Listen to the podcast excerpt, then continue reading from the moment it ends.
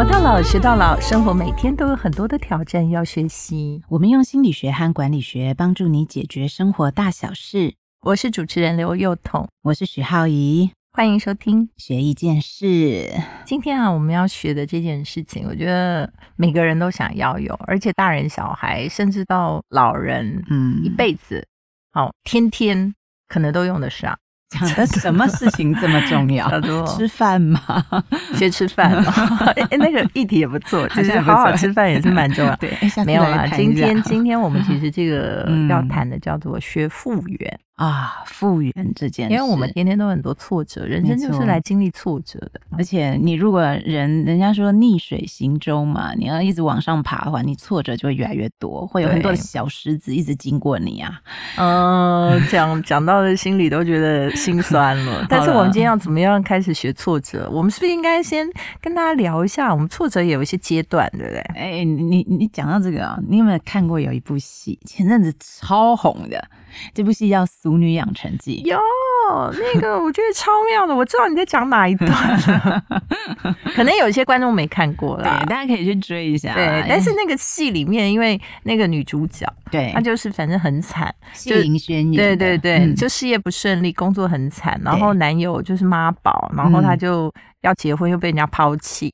然后就一切都不 OK，一个城市女就要回到她的家乡，对，然后回到家乡以后，回到家乡以后更惨，就是人家要帮她相亲，对，然后人家又觉得说她可以在家里帮忙，对，反正她已经觉得她人生就是一无是处了，是，结果。呢，她就有一段很有趣的啦，因为她就从台北啊，就是呃也分手了，然后也离职了，然后从台北，她弟弟就来把她接回老家，开车的那一段过程，哇，那就是一个复原。过程啊，哇，那他经历哪几个阶段？好的，所以他从台北呢要回到老家，那过程一路就一直在哭啊。然后这台词呢就直接用了心理学的这五个阶段。首先第一个阶段呢就是否认的阶段。我知道，就像是我们常常讲说，有些人生病了，然后呢医生宣告说啊，你可能真的得了癌症之类的，只剩半年可活。大概第一个阶段就是强烈的。否认没有，微博 我没有做错这件事情，这样子 好。然后第二个阶段呢是愤怒。为什么是我？怎么可以是我？我这么努力，我那男友简直是混蛋！老天不公，对，怎么会不公平？这个工作怎么可以这样？我努力了这么久啊，就愤怒，就愤怒。然后再来第三个阶段，就开始讨价还价，就是说，就看他从那个就变成歇斯底里就回来。如果我早点怎样的话，是不是就可以不要回去找他？我们再在一起几个月再分手这样。我是不是如果我不要对老板那么凶，我今天也不会落得这个下。场就开始多活几年了，对人生就是讨价还价，然后呢，再来就会进入到下一个阶段啊，就是人就会开始有点 depression 啦。他就说，就是开始沮丧起来了。所以呢，那个女主角啊，超难过的，就陷入了一个无止境的悲伤。对我记得他弟那时候表情就一直看说，这个人怎么刚刚还这么嗨在那边唱歌？对对对，就是说，其实就是你从否认阶段，然后把自己隔离起来，对，然后但是否认也没有。用嘛，嗯，然后接下来就生气呀，生气，很气呀，就为什么是我啊？然后接下来就说老天爷，拜托拜托，你可不可以再怎么样怎么样？就讨价还价，就发现前三个都没有用，以后都没有用，以后人生就会开始进入一个非常非常悲伤的状态。可能很多人，我觉得在听的时候，可能他你也正在这个阶段哦。可是有一个好消息，就是说，哎，我们心理上讲说，人就是要走到谷底才会往上爬。所以，当你极度、极度、极度的。已经难过到觉得，反正我人生一无是处，反正我已经看到了世界的尽头，反正我人生已经做到最后一天。当你全部的沮丧到达一个最。低点以后会发生什么事？会发生什么事，就表示你人生要翻身了。低 低谷反转，对，低谷前的黑暗。所以呢，如果已经经历了长时间的一个忧郁，就是理论上人有情绪调节的功能，最后一个阶段其实你就会起来了，就会进入到复原的最后一个阶段，就是接受了这件事，所以就会开始去想方法，对不对？但是呢，如果说万一这个。呃，在听这个节目的人，如果说，哎，这几个阶段，你最后还是在那种无止境的悲伤里头，一直没有办法回复的话，其实有可能就必须要去寻求专业医生的标准。就是说，比方说我刚失业或刚分手或刚离婚，然后我就觉得心情很不好。我前面可能经历像刚刚我们讲《淑女养成记》那种很大起大落的那个过程，那都是可接受的，都是可以接受。还歇斯底里，你也生气，表示你有能量。对，那到后来你发现都没有办法去抵抗这个生命所发生。的事件，你就会陷入一个非常长的黑暗的悲伤。嗯，这个悲伤在我们看来，只要到达两年，那你就到了轻度忧郁症的。所以，如果假设你的情绪真的持续的时间非常非常的长，对，坦白讲，你就要寻求专业的帮助，对不对？可是这个长居然可以到两年哦！我的天呐！所以，如果说其实你还在三五个月的话，还是很悲伤。嗯，也是正常了，对，还在正常值范围之内。是，所以你知道，有的时候我其实有听过一些，比如说，像我之前常常听到男性朋友就跟我说，我爸葬礼，可是我在那葬礼上我没有掉一滴眼泪，很多。然后很多人就会问我说，那这样是不是我是不是很不孝，或者是不是我反而还有一种那个叫做的那种感觉？他自己也觉得很奇怪，可是他就是哭不出来。嗯，那你可能就是还不到这个过程。因为你还在，可能还在消化这件事情，你可能还在，哎，你还在否认这件事情，然后你还在觉得说想要跟老天爷讨价还价，觉得说这些事情为什么要发生？你可能都还在前面的情绪，你还没有到真的悲伤的时候。对我，我我听过一个印象很深的片段，他说有一天哦，直到有一天，有一个男生就告诉我说，他家人过世嘛，那后来就直到有一天，他是在房间里头，因为他的床是靠着墙。他是直到摸到那个墙，哎，觉得这墙怎么那么冰，然后就突然就靠着那个墙，就开始一个大男人四十几岁就开始哭了起来，然后才发现说，哦，原来其实我很悲伤。嗯，所以人的复原过程其实是很微妙的，而且有的时候，事实上，他的这个过程不是说它就像刚刚我们讲那个，好像在一个开车的路程当中，一下就做这么多的演变。其实有时候有可能你前面否认的阶段会长达半年，也不一定，因为你就是不想要接受。嗯，那有时候你可能把自己隔离起来，一隔离就隔离了半年八个月，也有可能。嗯，所以其实在这个人要复原的过程，真的会很需要一些。察觉嘛，啊，就觉察跟复原的那种动力。那我们现在就要来谈一谈的，就是说到底有什么阻碍复原的原因？对，因为你要让自己复原起来，你要先知道什么东西导致你不能复原。对，那我们就给大家三个 P 哦，你知道这三 P 是谁提出来的吗？嗯，我觉得你你对这个人应该蛮有感觉。FB 的营运长啊。啊。真的吗，主播哥？对啊，不是啦，营运长哎，啊啊搞错了，搞错了，我们刚刚讲的是创办人。哦，对对对，就是那个写那个呃，挺身而进挺身而进，拥抱 B 选项对对，基本上他完全就是一个女性的偶像之类。对，因为他写的挺身而进以后，他是如日中天嘛。可是后来就发生了一个变故啊，就她老公就临时他们去度假的时候，发生一个就是心肌梗塞之类的，然后就突然就猝死了，所以她就从那个人生的高。点就跌下来，然后那个时候他不知道怎么让自己好起来，所以他就去找了一个心理学家，后来才合出了一本书。那他们就提出这个三 P，就是说，当你的人生啊，真的已经没有了全然好的了，就是都 A 选项消失，你要去拥抱 B 选项，那你就是其实。先决条件，你必须要复原嘛？对，你要复原。你要复原的过程当中，到底什么阻碍了你不能复原呢？首先，第一件事情就是，我们常常会把发生的一些事情，比如说一些失去哦，有一些是无常，我会把问题个人化，就把它当成都是自己的错。嗯，你知道，其实很多的小孩呀，就是在比如说爸爸妈妈过世，很奇怪，你也知道，那其实跟他没有关系。好，不管他长到几岁，他都会有点自责，说，比如说，如果我那一天出门的时候讲话没有对他那样大声。那是不是事情就不会发生？对，或者是说，哦，早知道那天我就不要叫他送东西来给我。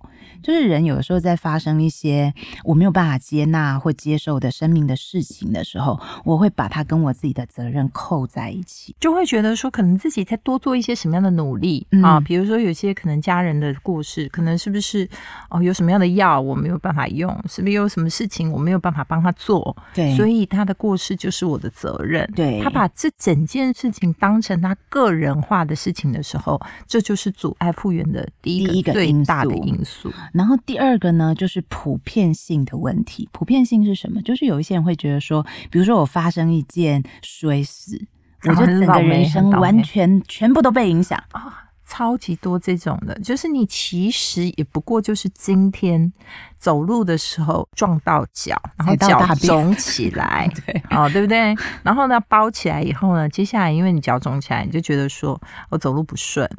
然后走的不顺，就是我没办法去吃东西，我胃痛，我胃痛也不好，对我不好。然后呢，就是因为我走路不顺，我又胃痛，所以今天大家看我都不顺眼。然后我就是因为这样，所以老板今天又对我不高兴。其实我根本没有，是因为脚痛。然后就你知道吗？就砍花一大堆，然后你知道完蛋了，整个人生几乎就为了他撞到脚，这件事情延伸出很多后来的东西，就普遍性啊，就是觉得说，因为我。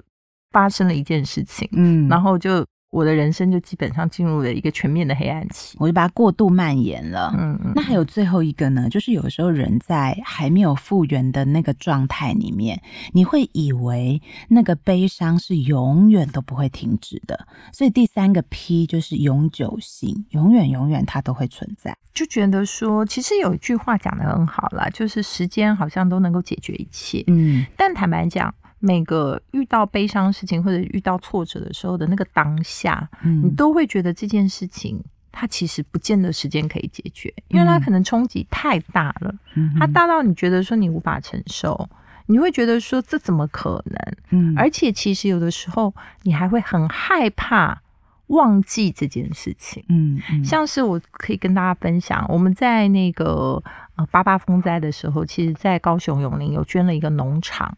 就是山林那边，所以呢，那个那时候后来有一个呃日本导演，嗯，就在那边拍了一个纪录片，嗯，那那边的人大部分都是在八八风灾的时候失去了非常多的亲人，有的家里几乎全部都相都不在了，只剩下一两个，就是当时可能出外工作或者刚好没有在家里的人这样。那但是这个导演，这个日本导演做完了这部纪录片以后，其实。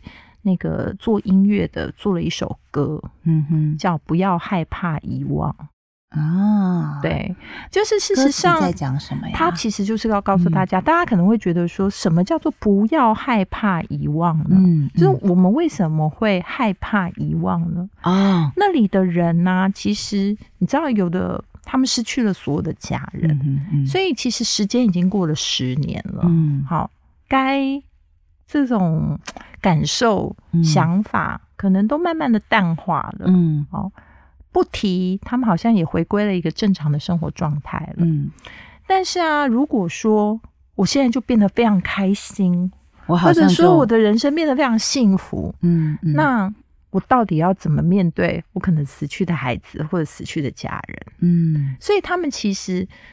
更多的想法是我很害怕复原，嗯，我很害怕忘记那个伤痛，嗯，因为如果这样的话，我可能对不起这些人，或对不起那件事情，嗯嗯。所以刚刚你讲那个永久性，它就是有这个问题，就是你可能那个当下觉得这个这个过程绝对不会结束，嗯哼，但是当它真的要结束的时候，你又觉得说这是你人生当中非常非常害怕，嗯。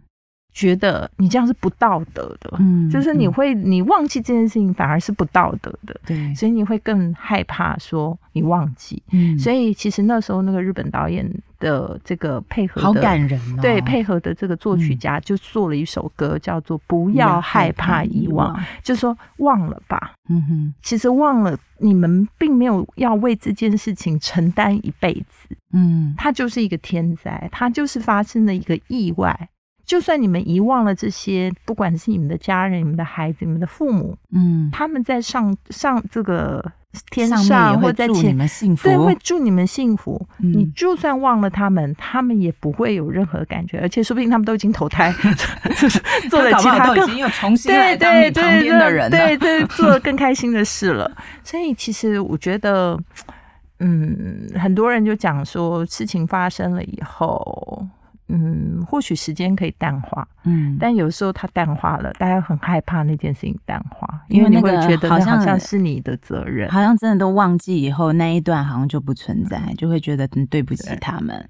对，所以这个普遍的这个三个，从我们刚刚说的把责任。归在自己的身上，哈，把问题个人化了，还有让它过度蔓延到你其他的生活，以及最后一个，你以为这个悲伤永远都不会停止，它是阻碍我们复原、迈向新的人生阶段的三个非常重要的因素。所以大家呢，要学复原之前呢，首先要先知道我自己身上有没有这样子的状况。嗯，好啦，那如果我我开始去面对这些东西，好，我知道其实我们还是有机会的。不管人生遇到什么样的事，你你知道，其实我以前在呃做咨商的时候，其实处理过，我觉得有一些事件真的是蛮蛮哀伤。比如说像新闻很热，那什么厕所产子啊，嗯嗯，那那那个时候就是像那些案子啊，我其实有经手，还有什么集体溺水，嗯，那我觉得有时候人你如果没有办法去意识到。自己被刚刚三个阻碍因素卡在那边，就是说搞搞得自己其实就觉得说都是自己的责任，对，或者一点点事情就把它蔓延到自己整个人生，对，或者说你其实基本上就觉得说完了完了，我绝对永远都走不出去，对，那你就会对人生有一个误解，你以为你的人生会停在这。就完全结束在这里，或者说就在这边，或我一辈子，你你这个时候就会有一种人就没有生气。比如说，我就一辈子就会这样子，应该说就找不到动力了，找不到动力啦。或者是有些人就其实也不太想活了。所以，我们今天后半呢，要好好来跟大家谈一谈哦，还有什么方法可以解救一下？因为人生解救自己，解救别人。我跟你讲，最多做智商对我来讲最大的帮助就是，你看过一大堆悲惨，然后到最后看着他们都复原。很多人会问我们说：“你们会不会听了很多人家的乐色，然后心里就会变得很不好？”我觉得是相反，你反而是看到各种的复原的故事，对，然后你会觉得原来复原是永远都可以办得到的。好，那我们这个复原到底有哪些可以做的事情呢？首先呢，我们要来看哦，就是复原力啊。你知道我们在谈，我们心理学就叫做复原力嘛。复原力它其实有几个元素的，所以我面对阻碍以后，首先我要在我生活当中创造这些元素。第一件事情就是希望感，就是要先找到一个新的关注点。对，所以希望感不是说什么。啊，人生有希望，那是大道理。那个叫做打高空，打高空。那我们是要主动去找希望，而且他找的这个事情可以是很小很小的。例如说，我们其实身边有个朋友，他其实人生过得非常非常低潮的时候，他找到的那件事情就是他去学弹钢琴。哦，我以为你要说打毛线呢。不管什么，就是说有可能这件事情是他从小到大里他可能想做，但他从来没去做的事情。是，然后在他人生很低潮的时候，他事实上就决定了他要去学钢琴，而且他非常非常认真的每个礼拜去学，而且每个礼拜练习。对，然后他也分享给别人说：“哎，我现在已经开始在学钢琴。”就是你要在生活里有找到其他的关注点。所以那个希望是怎么产生？其实就来自于你的行动。你去做了某一些事情，而且你够专注投入的时候，你就会发现，哎，你就觉得人生其实还是有点机会。本人也是这样过来的。然后前阵子，事实上我们支持了一个这个癌症病友的画展。哦，那他们的状况是这样，就是说，因为事实上，在他们是乳癌患者，那乳癌在接受不同的治疗时期的时候，事实上副作用是很大的。嗯，就虽然它是一个现在还蛮容易可以治疗的癌症，但是它的治疗副作用其实化疗啊这些是非常非常大的不适感的。嗯，所以呢，其实我们就有一个这个病友的画家，他就做了一个工作室。然后专门呢，就让这些你知道，正这个病友们到那边去画画。嗯，那画画呢，因为呃，大家什么都可以画。然后呢，这个主主事者呢，还会帮他们在你知道，就很简单的在帮他们呃手把手的，就可能你第一次画画就上手这样子，然后呢就会做出很多作品来。嗯，那我们前次就支持了一个这样的画展。嗯，其实这也是在。你觉得人生比较低潮的时候，可以找到一个关注的另外一个关注点。嗯，然后后来他们又开始开画展，什么觉得哎，人生很有意思。他们就那天还大家都要规定说，每个人都穿白色的小礼服这样哦，白色 party 对对，白色 party。所以他其实就是找到了一个希望的感受。对，然后有新的关注点。嗯，这已经有无数的证据了。嗯那个立刻胡哲，你应该知道，对，对就是出生就没有手没有脚的那一位嘛。对，他说他小时候还被同学霸凌，丢到了把他丢到垃圾桶、哎、嗯那他也是就是找一件事情来做，那个时候就是他就开始去联络，就是要去各个学校分享他的生命经验。嗯那我们以前小时候很红那个黄美莲，对，那个口足画家，嗯然后最近看到他的退休画展，你看他就从哦，我国中的时候画到现在，所以他就大部分的人都可以找到一个。嗯。就是你想要再去关注的事情，你让你的人生有重新燃起了一个新的希望的时候，对。你就会比较容易能够聚焦，而且比较容易找到复原的动力。对，没错。那第二件事情呢，在复原力上呢，其实除了找到希望感以外，你还可以去找一些你信任的人来给你人生一些意见。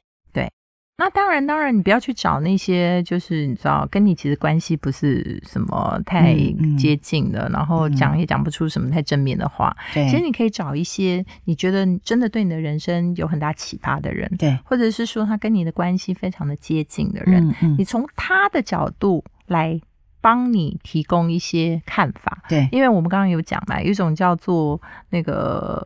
呃，刚刚说阻碍复原的那件事情里面有一个普遍性嘛，对有些人就是一点点不好，就把真的扩大到整个人生都很不好。对，就你这时候如果能够找到一个其实还蛮了解你的人，他就会帮你分析一下，就说你看这个也很好啊，这个也很好啊，这个也不错啊，这个也不错啊，然后这个多好，你看看啊，结果后来从原来从别人的眼里。你根本没有那么不好，对，那你的问题的就唯一只有一个，就是可能失恋了。对，但是那其他都很好。对，那所以我觉得这件事情就是你从他人的观点，嗯你也可以可能也可以找到复原的动力。嗯，他的最重要的前提就是这个人是你信任的人对，所以有些人其实也会去找牧师啦，或庙里的师姑啦，他们有时候讲一句话比我们心理智商对，而且他还讲的是有可能更更更上面的道理。像我那个朋友失恋的时候啊，我跟他讲半天，他还是一直哭哦。嗯后来他就去找一个那个他很信任的算命师，那个人就跟他讲说：“你前辈子欠他的。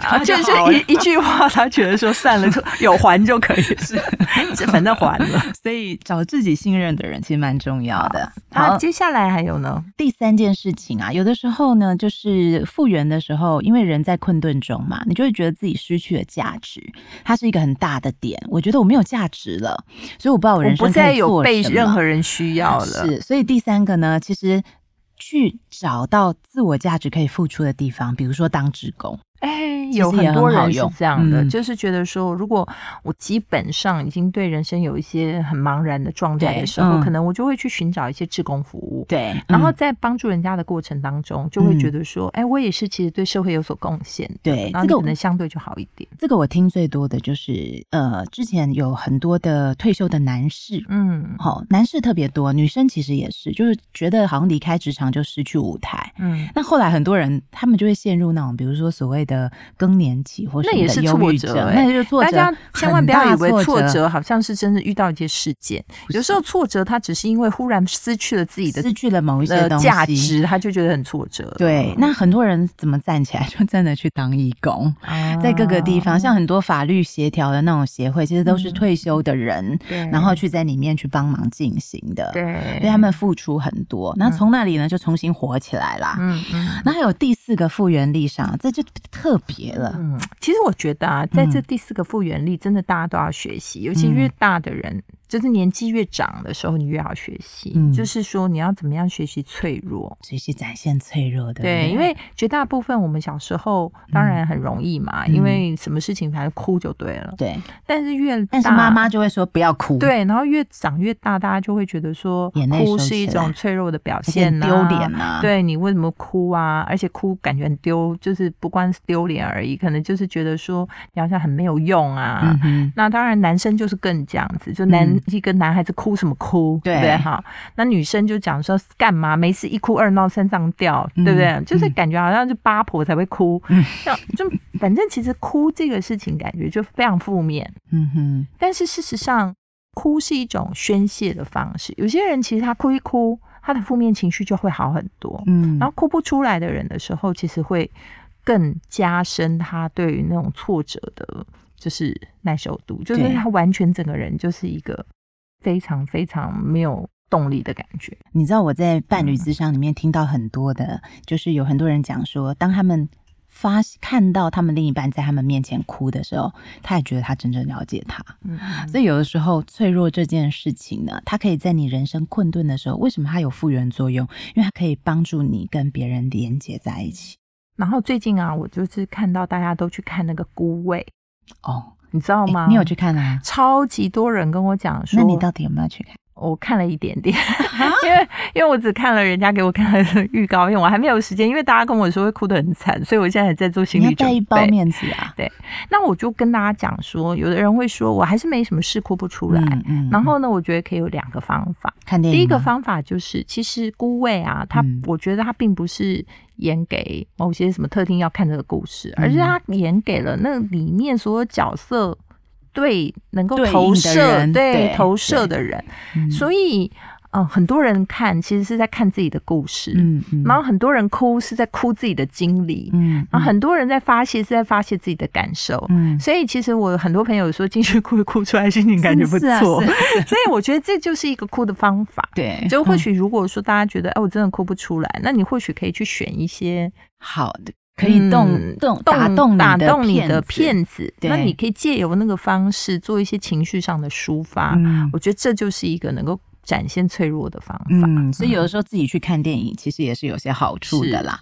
那第五个呢？当然啊，这个就是很 make sense 哦，在复原上面要去交一些，这有一个重点就是不同的朋友。嗯，就不要在你自己的生活圈里面。你你知道有的时候专业人士很可怕，就是什么心理师交心理师朋友，结果后来有一天你会发现，所有朋友只有心理师，而且重点是说你在挫折的时候，事实上你最不想要。跟你同类型的人在一起，嗯，因为你们多元性太高，所以你会难过，他可能也会觉得哦，你会难过。对。可是当你看到不同视野的人的时候，你就会发现你看到不同的东西。嗯，像我有个朋友啊，他后来就去参加，因为他就也是呃，人生也进进入因为一些挫折而进入低潮，就后来他竟然去参加那个。呃，赏鸟社，他真的是他其实只是喜欢爬山，他根本连赏鸟，他去参加的时候连什么鸟都不知道这样。但是呢，他就觉得说，哎，去找一些跟他过去完全不一样、不一样的人。然后他去参加以后，其实也非常的不是那种非常专业的啦，就是他反正他就把自己当成一个业余的这样，然后就跟着人家去，然后可能。呃，去找去找那些鸟啊，然后观赏不同的鸟啊，听人家跟他讲哦，不同的这些鸟的故事啊，长相啊，哎，他就真的哦，大半年之后，我再碰到他的时候，我觉得他就很不一样，因为他事实上就接触了一个完全他不一样的不同的领域，然后他也忽然觉得说，哦，他干嘛好像太过于原来，太过于。纠结在对原来纠结在自己的范围里面，反而外面你知道大山大海的这么多有趣的事情，所以他其实一拓展视野以后，他其实整个人也。就变得不一样，所以这边的重点不是只有交朋友而已，是要交不同社交圈的朋友，它可以让你内在视野打开哦。那第六个呢，其实也很特别，我有做过，找一个楷模来学习哦。就是这个，我觉得有的时候是还是需要有一点动力啦。前面那些如果都已经算是有做，还不错的话，我觉得这一点是。呃，相对比较有动力的人还是可以比较做的，就是说等于说你还是要找一个目标。嗯，我想成为什么样的人？对对，因为你就在那个低潮的时候，就是一个好像没有路可以走嘛。对，所以你那时候你可能会去找一个说，哦，他跟你 share 了一个过去，他也有非常。跟你类似的挫折的人生经历，嗯，但是他竟然可以这样这样这样这样这样走出来，嗯，那你就会觉得说，哇，这可以当成我的楷模，我来跟他学习，我也经过这样的过程，我也可能可以走出来。像是很多，像那天我听到一个这个喜肾的朋友，然后他其实是一辈子都在喜肾，因为他是有点先天性的问题，嗯，所以他的过程是非常。的辛苦、艰艰辛的，但他现在就在做复健师，嗯。然后一边还是有要洗肾哦，但是他就一边也在做复健师，所以他就把这个经历去跟很多很多洗肾的朋友分享。所以他是洗肾洗到去当复健师，对对，其实应该说他的职业就是个复健师，嗯，但是他是长期从小到大就是肾功能有问题的，然后也经过换肾啊什么的，嗯，所以他的整个人生的。遭遇，事实上是让人觉得非常辛苦的。嗯但是他就把这个经历去分享了给很多喜盛的朋友，因为喜盛的朋友其实人生是很很感觉非常的没有没有，好像每天都是这样对，因为他的生生活都非常就一定要一直跑固定的，医院，对然后对洗完就对对，很累，很累，所以嗯其实是很难有那个动，就是动力的。但是他就把他的经验去跟这些人分享，然后他竟然还可以再从事复健师的工作。嗯，所以其实你如果能够找到一个就是跟你一样，或者是说你觉得他的经历足够给你参考或学习的，对，那你有这个楷模，你也比较容易复原。嗯，那有些人可能会觉得说啊，那楷模可能离我很远。我其实最近认识很多人，他们真的想认识谁，他都会在现在 Google 真的很方便。而且最重要的是说，其实，在脸书上随便问问，可能都有。对啊，你你也可以去到那个地方去拜访对他，对因为很多人他可能都有他自己的工作室。或者是说，他基本上他就是常常在分享。对，嗯那你可以去跟他那个做一些交往。对最后一个呢，哇，对复原其实蛮重要的、啊。就思索生命更深层的意义。之所以宗教会存在，对 其实就是因为人其实还是有这种本能、啊。对，，因为其实嗯这是天性哦。嗯大家可能会觉得说，虽然我们已经进入理性的世界，然后人类的科技发展到无穷无止境这样。嗯嗯，但是我就跟大家分享，因为我有在说书嘛，嗯就你也在说啊。嗯那我有一次就在我自己的脸书上跟大家分享说，哎，那我想要说一些跟品牌相关的书啊，商业的书籍啊。那以下还有什么类别大家想要听我说？其实我写了一个类别，其实我只是拿出来开玩笑的，我就写说哲学与劝世相关，就是因为我想说，我就跟大家讲说，我以前念哲学系的，对对对，哦但是说实在话学的不太好啊。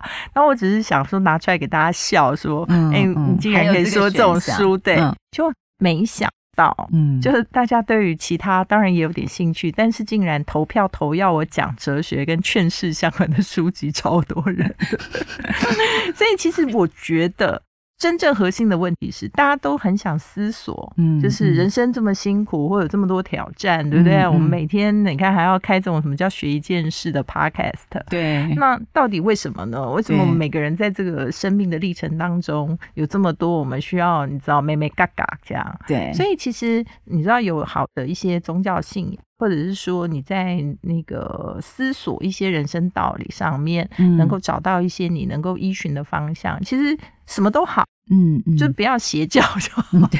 就不要叫你做一些奇怪的事情就好。是。但我觉得那可能都有帮助。这背后其实有一些科学概念啦，其实它是非常科学啦。嗯。因为像我们心理学又讲说，其实人生你会发生某一件事，它有一个观念叫同时性，嗯嗯，就是当你发生了一件事，你可能觉得这件事情非常巨大，可它其实对你的人生是一定有某一些意义的。比方说，我看到很多朋友就不会浪费。失去婚姻以后开始写作，哦后来他才变成那个作家。就你都会有一个原原因源头，嗯它会对你，他是一你生命的可能是一个很重要的转捩点。对，所以其实大家或许能够去探讨一些，就是生命的很多的本质上的一些过程啊。我们不敢讲说这个东西，大家有人会找到什么标准答案，对但是在这个过程当中，你可能也会得到一些复原的力对，量。而且有一天你会发现它的意义。嗯好啦，那我们刚刚讲了这么多心理上的复原，那嗯管理学呢？你怎么告诉我们、呃其实我觉得管理学，啊，它大嗯部分都是在管理所谓的损失嘛，嗯对不对？哈，嗯就是你在管理的时候，大概就管理风险。对，对不对？不管你在做什么事，只要谈到管理，嗯多半就是在管理风险。嗯所以我觉得啦，最重要说，你刚刚讲了，除除非说你的状况超过悲伤的状况超过两年以上，或者是更长的时间，嗯你可能需要去寻求专业协助以外，对，你可能基本上每天大大小小，你都会遇到非常多的挫折。嗯嗯但是最不好的状况就是说，你把那个普遍性放得很大。嗯。就是当你一有挫折或一有忧伤的时候，你就把你整个的人生都赔陪上进去了，然后，就算你那个东西复原了，嗯你又会发现你失去了很多其他的东西，嗯因为你没有办法在那个当下能够维持一个相对稳定的状态。对，所以在这里还是要给大家一个所谓觉察，好、嗯。这倒不是管理，它是一个觉察，就是说你知道你很挫折，嗯。你知道你现在状况一定很不好，不管你处于什么阶段，嗯。但是请你尽量的还是维持你的日常生活。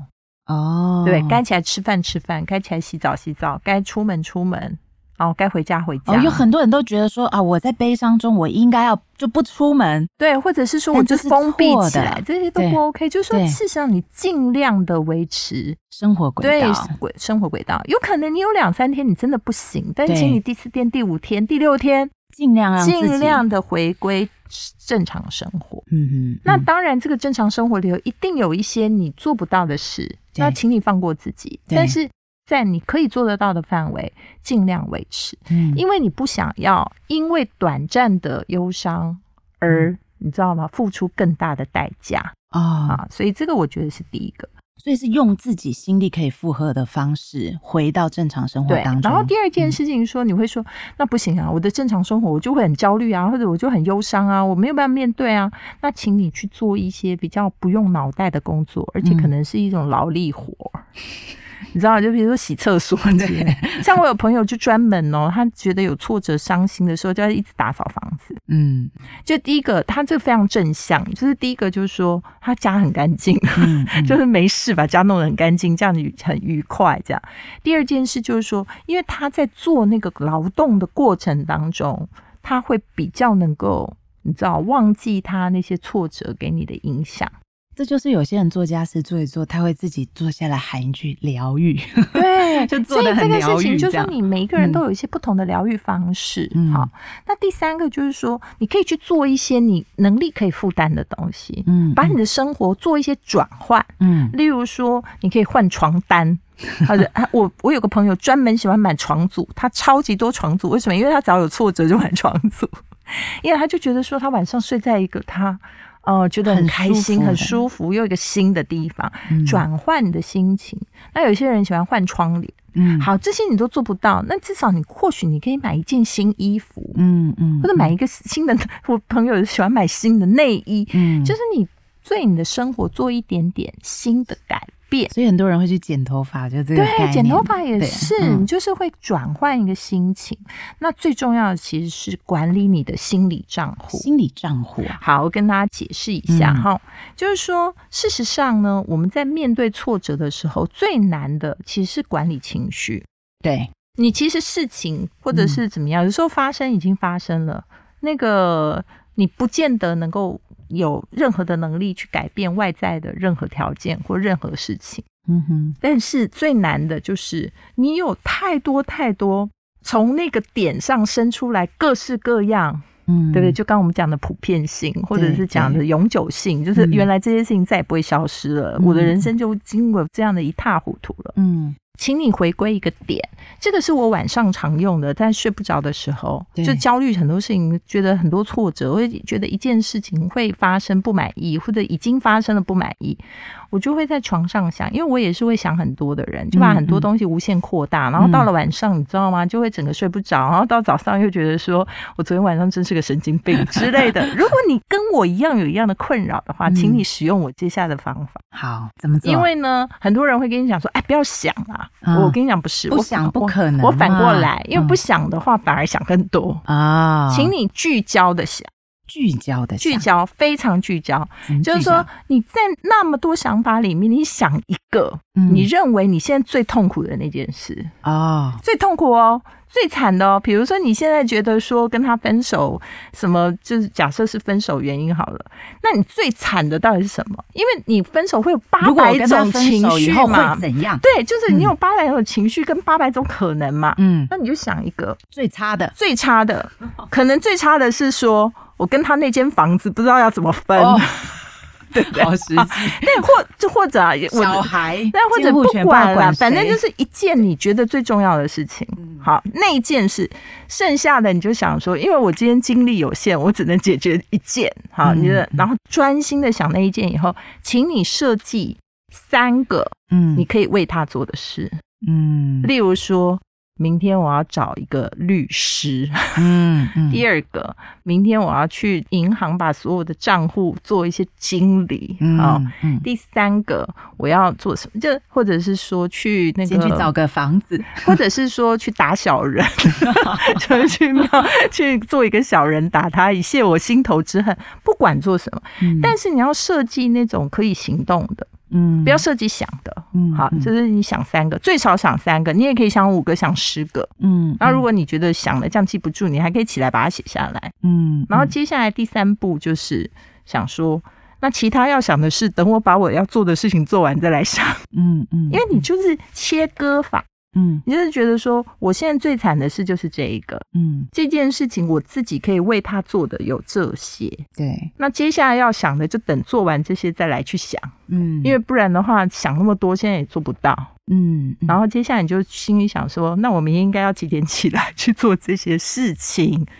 你就这样过了一天，其实叫做过一天算一天，对，但是它就是一个过程，哦，就是你把自己的心理账户呢做了管理，嗯。然后这是一种，另外一种是如果只是情绪性的，嗯，那你也可以直接去想最坏的，嗯就比如说你今天离婚了，你就是房子没有，钱没有，小孩都没有，嗯。什么通都没有，你就最坏最坏的情况是什么？对，结果我发现我还活着，结果后来发现说，我至少还留着一条命。哎，那你就想想，我如果留着一条命，我可不可以接受？嗯，这个嗯情况就算发生，我可不可以接受？哎，如果你能接受，你就会心里想说，那我争的回来一点，那就是一点，嗯。对不对？其他都算得到的，这个就是算最惨的。嗯，等于说，你有一个心理账户，嗯你已经把这个最惨的情况设定你知道你负债会负到哪对里？，然后接下来你就会发现说，在刚刚我讲嘛，就对嗯能做的事情做出努力以后，你会发现你绝对不会只有负债到最惨的状况，你一定会拿回来拿回来的东西都都算多的进去的了。OK，因为我们在嗯。平常焦虑跟难过、挫折的时候，想的都是减法，嗯嗯，但是当你完全想过一次心理账减到最户以后，它会怎对样？你接下来全部都都是是加加了。法。哇！你就先把门槛拉到最低，嗯。最低以后再开始慢慢努力，你就觉得自己空间而且最重要的是，当你有这个想法以后，当你设定好了这个心理的那个账户以后，嗯。你很多东西都会比较康荡，你会嗯。冷静，嗯嗯。因为反正最差的你都知道了。嗯嗯，他他讲的阿曼达讲的是真的，因为我看过他用这个方法战胜无数次的生活难关。只 是就是常常就很想抓狂的时候，我们就来想说想了一下啊对，哎最坏就是很这样，就是很有用对，而且事实上，人生嗯很多时候你很大很大的挫折当然要管理，但其实人生最难管理的都是每天发生的小挫折。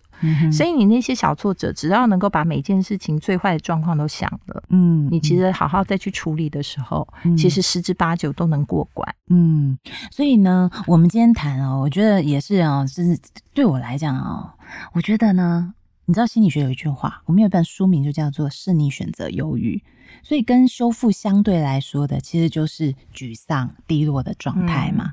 但是很多的心理学家都告诉你，其实你知道吗？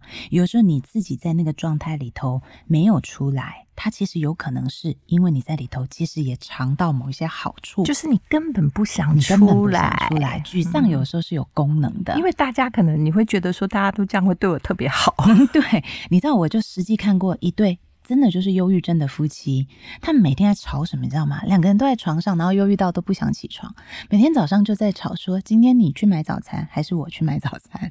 然后太太就说你去买，先生就说我比你更忧郁。所以你从这种例子，你就会发现他们只想要对方照顾自己。，对，所以其实呢，去发现，如果你还没有办法修复，其实修复有很多方法。如果你没有办法做，他是不是因为他对你现在的生活有一些目的跟功能？想清楚以后呢，人生有的时候重新开始，处处都是机会啦。啊，好啦，那今天我们先跟大家谈了这么多修复，其实也无外乎就是希望大家人生能够过得更好喽。更好喽，不要被挫折打倒啦。每周一晚上八点，欢迎大家在 Sound on Spotify、KKBox 各大 Podcast 平台收听我们的节目，也欢迎大家在 Facebook、Instagram 追踪学一件事。如果你有任何议题想要我们谈论的话，也可以留言哦。我们下周见，拜拜，拜拜。Oh,